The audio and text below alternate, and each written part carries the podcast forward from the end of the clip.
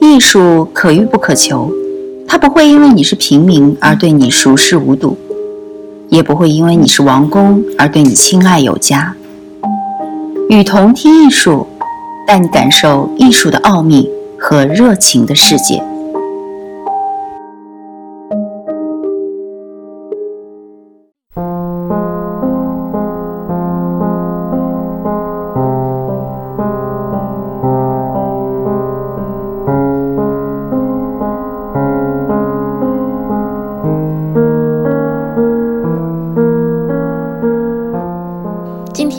我将和大家分享游离在艺术与资本之间的北京七九八。对于艺术圈的人来说，七九八这三个数字并不陌生。提到北京，甚至是中国的艺术区，七九八首屈一指。然而，从最初艺术家的创作空间，发展到画廊为主的艺术品交易市场。再到今日，越来越像一个旅游景区。七九八的变化，更像是一场艺术与资本的较量。艺术家的乌托邦。刚刚修好的北京地铁十四号线东段，为想要造访七九八的访客提供了便利。从地铁站出来，恰逢两位女士也在询问七九八的方向。并且越是接近目的地，越多人询问。同行的女士说道：“这是我第一次来到七九八，以前一直听说这里挺好玩的，所以趁有时间就过来看看。”当被问及是否从事艺术相关行业的时候，这位游客说道：“我们和艺术完全不沾边儿，只是想来逛逛。”对于这片区域，准确的称呼应该是大山子艺术区。其原来的主人是北京华北无线电联合器材厂，后来细分为七九六厂、七零七厂、七幺八厂、七九七厂、七九八厂以及七五幺厂。这里曾是中国最保密的工厂之一。中国第一颗原子弹的许多关键元件的第一颗，中国东方红一号的许多配件，都是出自这片厂区。自2001年开始，这片区域的主人陆续将附近的厂房进行出租，于是来自北京周边和北京以外的艺术家开始聚集在这一片废弃的工厂。由于空间大，租金低。以及原有厂房自身具备的德国包豪斯建筑风格，艺术家们在这里开疆扩土，建立属于自己的乌托邦。不到五年的时间，七九八开始涌入大量画廊。随着市场越来越火热，最突出的表现就是租金水涨船高。受资金实力的影响，此后的画廊越来越多。而艺术家的工作室却越来越少，画廊主的角斗场。然而好景不长，艺术市场的起伏必然受整体经济环境的影响。二零零八年的金融危机波及到了艺术圈，七九八画廊迎来了第一次倒闭潮。艺术评论家、独立策展人朱琦对当时的情况给出了这样的分析。首先，画廊的从业人员对市场的认识不够，专业背景不够；其次，缺乏有充足资金的画廊，资本模式还是比较小。另外，在市场好的时候，画廊业还没有完成资本的原始积累，艺术市场没有形成中低端市场，直接就奔向了高价市场。艺术市场生意看似火爆，但拍卖公司分掉了三分之一左右的市场，一些艺术家也没有通过画廊代理，种种因素导致画廊业并没有从中获利多少。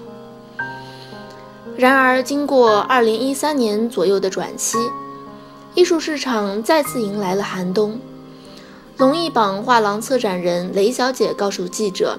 如果单从数量上来看，七九八里面的画廊一直保持在两三百家左右。但是据我观察，更新的频率很快，基本每年都会有大量进出。像龙艺榜这样在七九八经营了十年左右的元老级画廊，也就十几家，可见市场其实是非常不稳定的。所以，能够在市场不够起伏、优胜劣汰的背景下依然坚持至今的画廊，靠的必然是稳定的艺术品来源和客户群体，核心取决于画廊主。雷小姐说。龙艺榜的重心在于稳定的客户群体，相比国内，国外的藏家更加青睐当代艺术，所以海外买家的持持续支持是龙艺榜能够在七九八坚持多年的主要原因。同样表现稳定的应凯旋艺术空间来到七九八也有八年之久，他们的门道在于库藏精品。针对特定的高端客户，易凯旋有足够的名家名作可以拿得出手。旅游者的观光地，不论是龙艺榜还是易凯旋，包括其他画廊负责人共同认为的一点都是，靠来看展的游客买画几乎是不可能的。正如记者走进龙艺榜展厅时看到的那样。来参观看展的游客寥寥无几，更不要说买画的人了。国内的藏家会把关注度更多的放在中国画或者是写实主义上，喜欢当代艺术的本身就很少，喜欢当代艺术中非写实部分的藏家就更少了。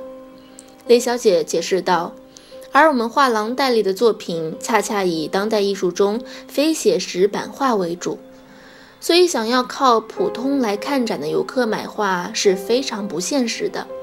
我们这个展厅起到的是展览和宣传的作用。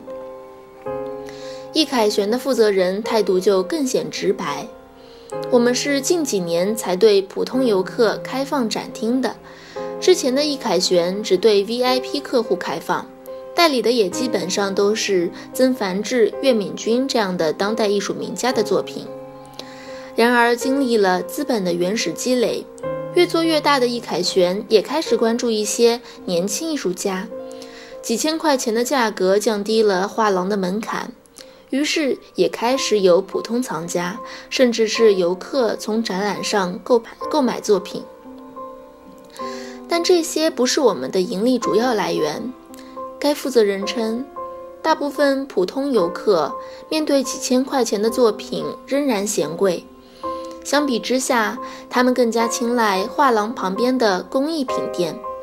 于是，七九八似乎正在经历下一次转变。这次转变的推手依然是资本。越来越多的小画廊被市场淘汰，取而代之的是礼品店、咖啡厅和餐厅。毕竟，真正来画廊买画的人越来越少。把七九八当成一个旅游景点的人越来越多了，只不过这个景点有些特别，人们张口闭口总离不开的两个字是艺术。